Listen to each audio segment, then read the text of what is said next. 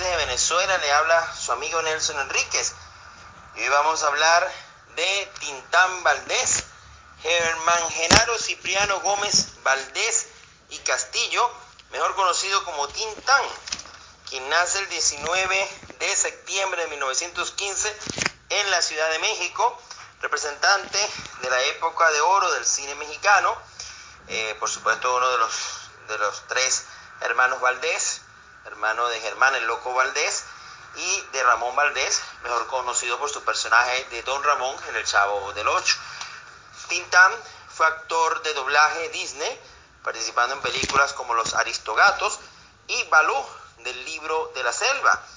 Eh, también eh, Tintán Valdés personificó a los, pocho, a los pochucos, los pachucos, que es eh, en este caso un personaje que simboliza los problemas fronterizos entre México y Estados Unidos eh, de los mexicanos que se van a iban pues a trabajar para el norte en esa década eh, de, eh, de, los de principios pues del siglo XX.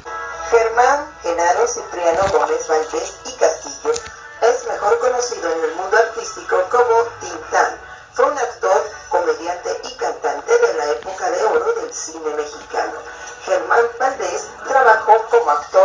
Doblaje en varias películas de Walt Disney, como Los Aristogatos, donde prestó su voz al gato O Mayey.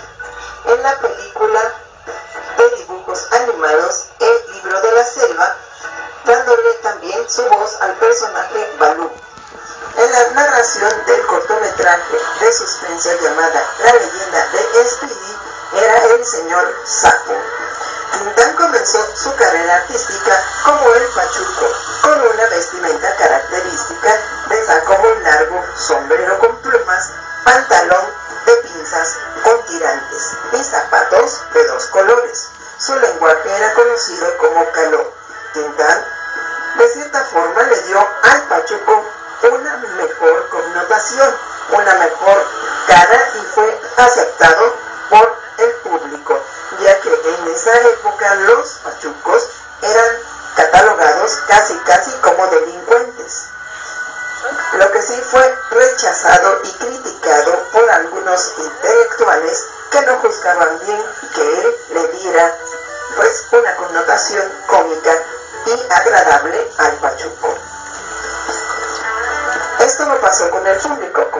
el público lo aceptó y le dio su aprobación.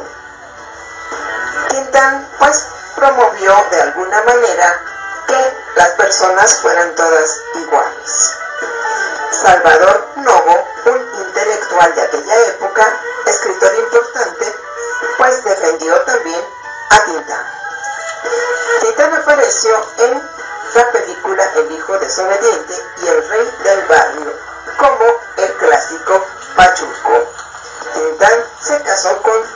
la también actriz Rosalía Valdés y tuvieron a una hija de nombre Rosalía. Tintán en un matrimonio anterior también tuvo otros hijos. Tintán tenía otros hijos que también se volvieron con el tiempo actores. Otras de sus películas de Tintán fueron El Rey del Barrio, El Revoltoso, Calabacitas Tiernas. Y La Marca del Zorrillo, El Bello Durmiente, Músico, Poeta y Loco, El Ceniciento, entre muchísimos títulos divertidos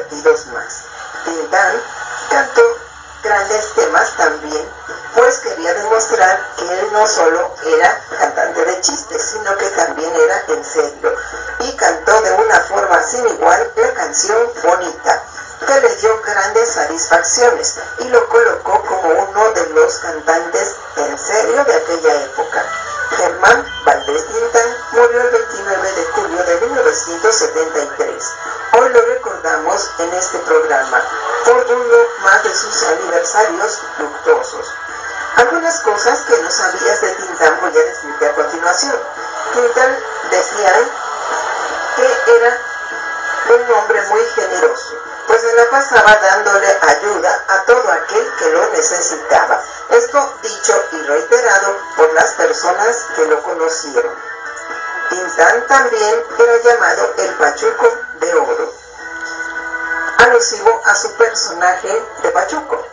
El personaje de Tintán de Pachuco se hacía llamar Topillo Tapas. El sueldo de Tintán cuando empezó a trabajar en el cine era pues de 40 pesos diarios. Cuando Tintán llegó a ser estrella, ganaba 100 mil dólares por cada película.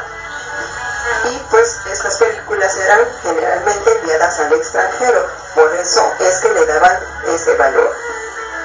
Aunque se dice que Tintán murió en la ruina, pues por malos manejos y también por saqueos de algunas personas de su fortuna de Tintán, él quedó en la ruina. Bueno, quiero decirles que Tintán es una figura legendaria de nuestro cine en México y también una figura reconocida en todo Latinoamérica. Hoy lo recordamos a muchos años de su partida, pero está presente siempre. Hola amigos, yo soy Cristi Desde y les cuento curiosidades de Iron Man, que es uno de mis vengadores favoritos, o más bien dicho es mi vengador favorito. Bueno, les cuento que Stark fue un personaje inspirado en Howard Hughes. Y bueno, la interpretación de Robert Downey Jr. fue inspirada en el multimillonario Elon Musk, que tiene características similares al personaje. Número 2. Tony Stark es dueño del Área 51. Pues sí, es extraño esto, pero siendo un multimillonario se dice que compró el Área 51 a los militares, con todos los extraterrestres y todo lo que pueda haber ahí. Número 3. Ojo de Halcón y Viuda Negra fueron villanos de Iron Man originalmente. Esto pasa dentro del mundo de los cómics, pues originalmente sus personajes iban a ser villanos de Iron Man. Número 4. No, tenía, no tenían confianza en Iron Man, y esto es cierto, Marvel no tenía ninguna confianza en Iron Man. Por extraño que parezca, a pesar del gran éxito que tuvieron en 2008, cuando ellos iniciaron con esta película, no pensaron que tendría un éxito arrollador en taquilla ni tantos seguidores. Originalmente solo estaban pensando en construir un universo cinematográfico que se fuera ganando cariño de la gente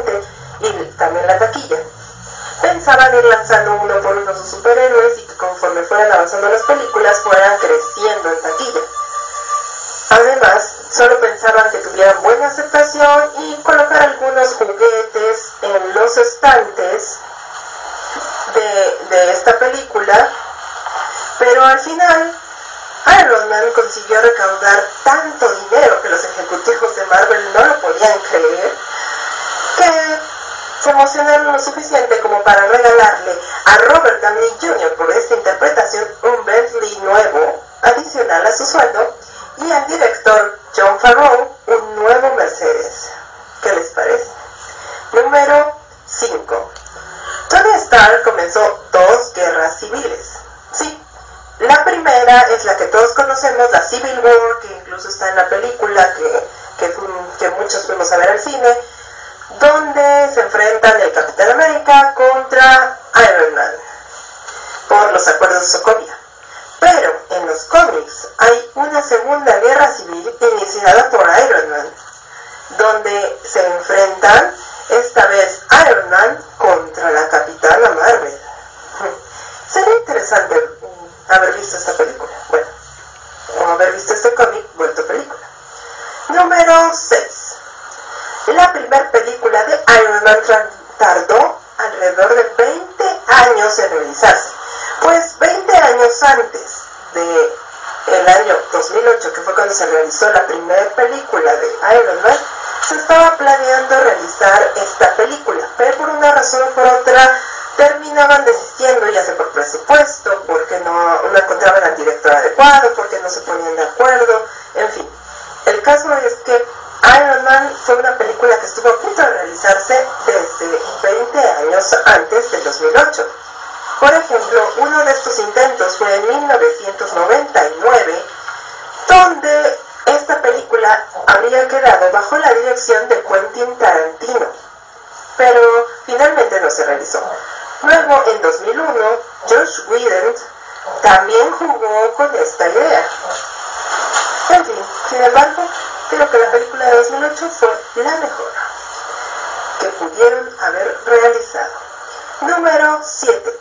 Iron Man se unió a los Guardianes de la Galaxia y fue director de S.H.I.E.L.D. Esto ocurre en el mundo de los cómics.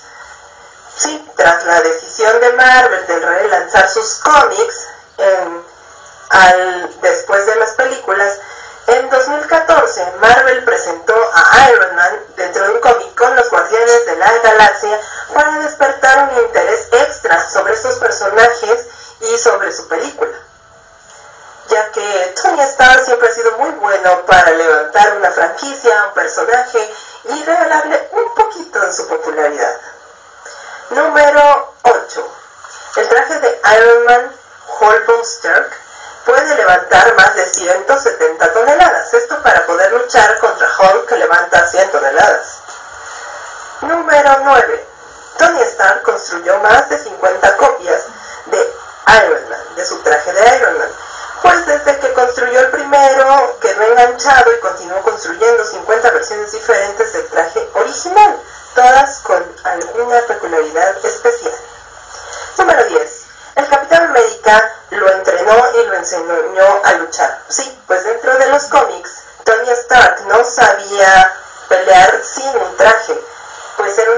Completamente normal y sin traje no se podía defender. Entonces el Capitán América lo entrenó y le enseñó a pelear para defenderse aún sin traje.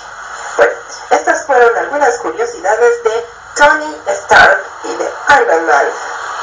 Yo soy Cristian. Adiós. Bueno amigos, esta canción que se llama Contigo para todos ustedes.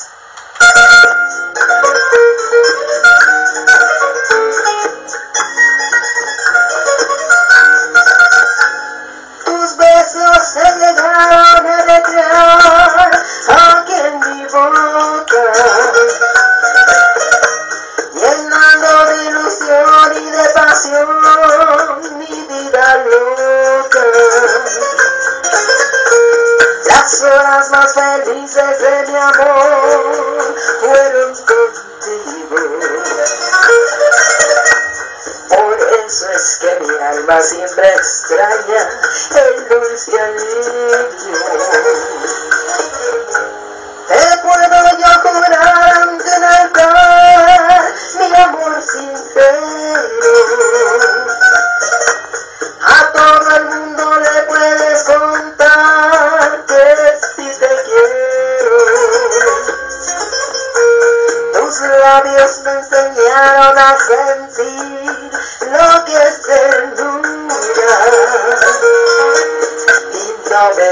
zerdesi tantarul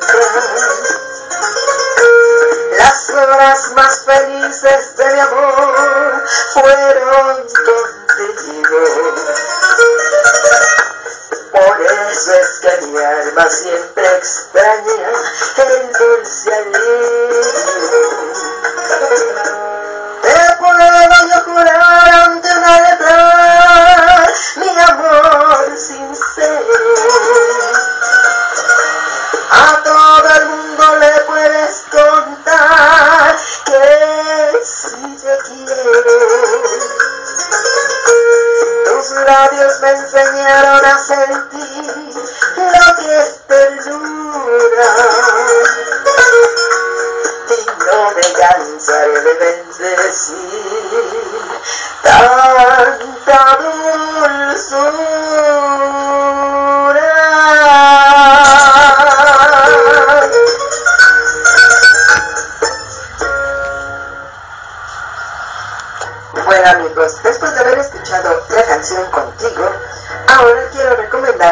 pasen a nuestra página Amigos del programa de Todo y Más en Facebook, como siempre para que ahí nos den sus sugerencias, también sus saludos y algún comentario que tengan ustedes.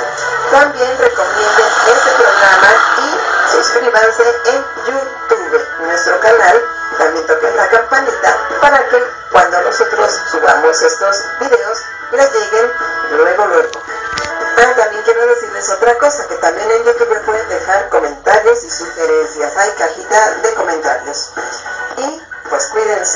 mucho, sigan con las medidas que ya saben para cuidarse de esa enfermedad y hagamos un frente común contra ella, pues para que ya se termine y podamos tener otra vez normalidad.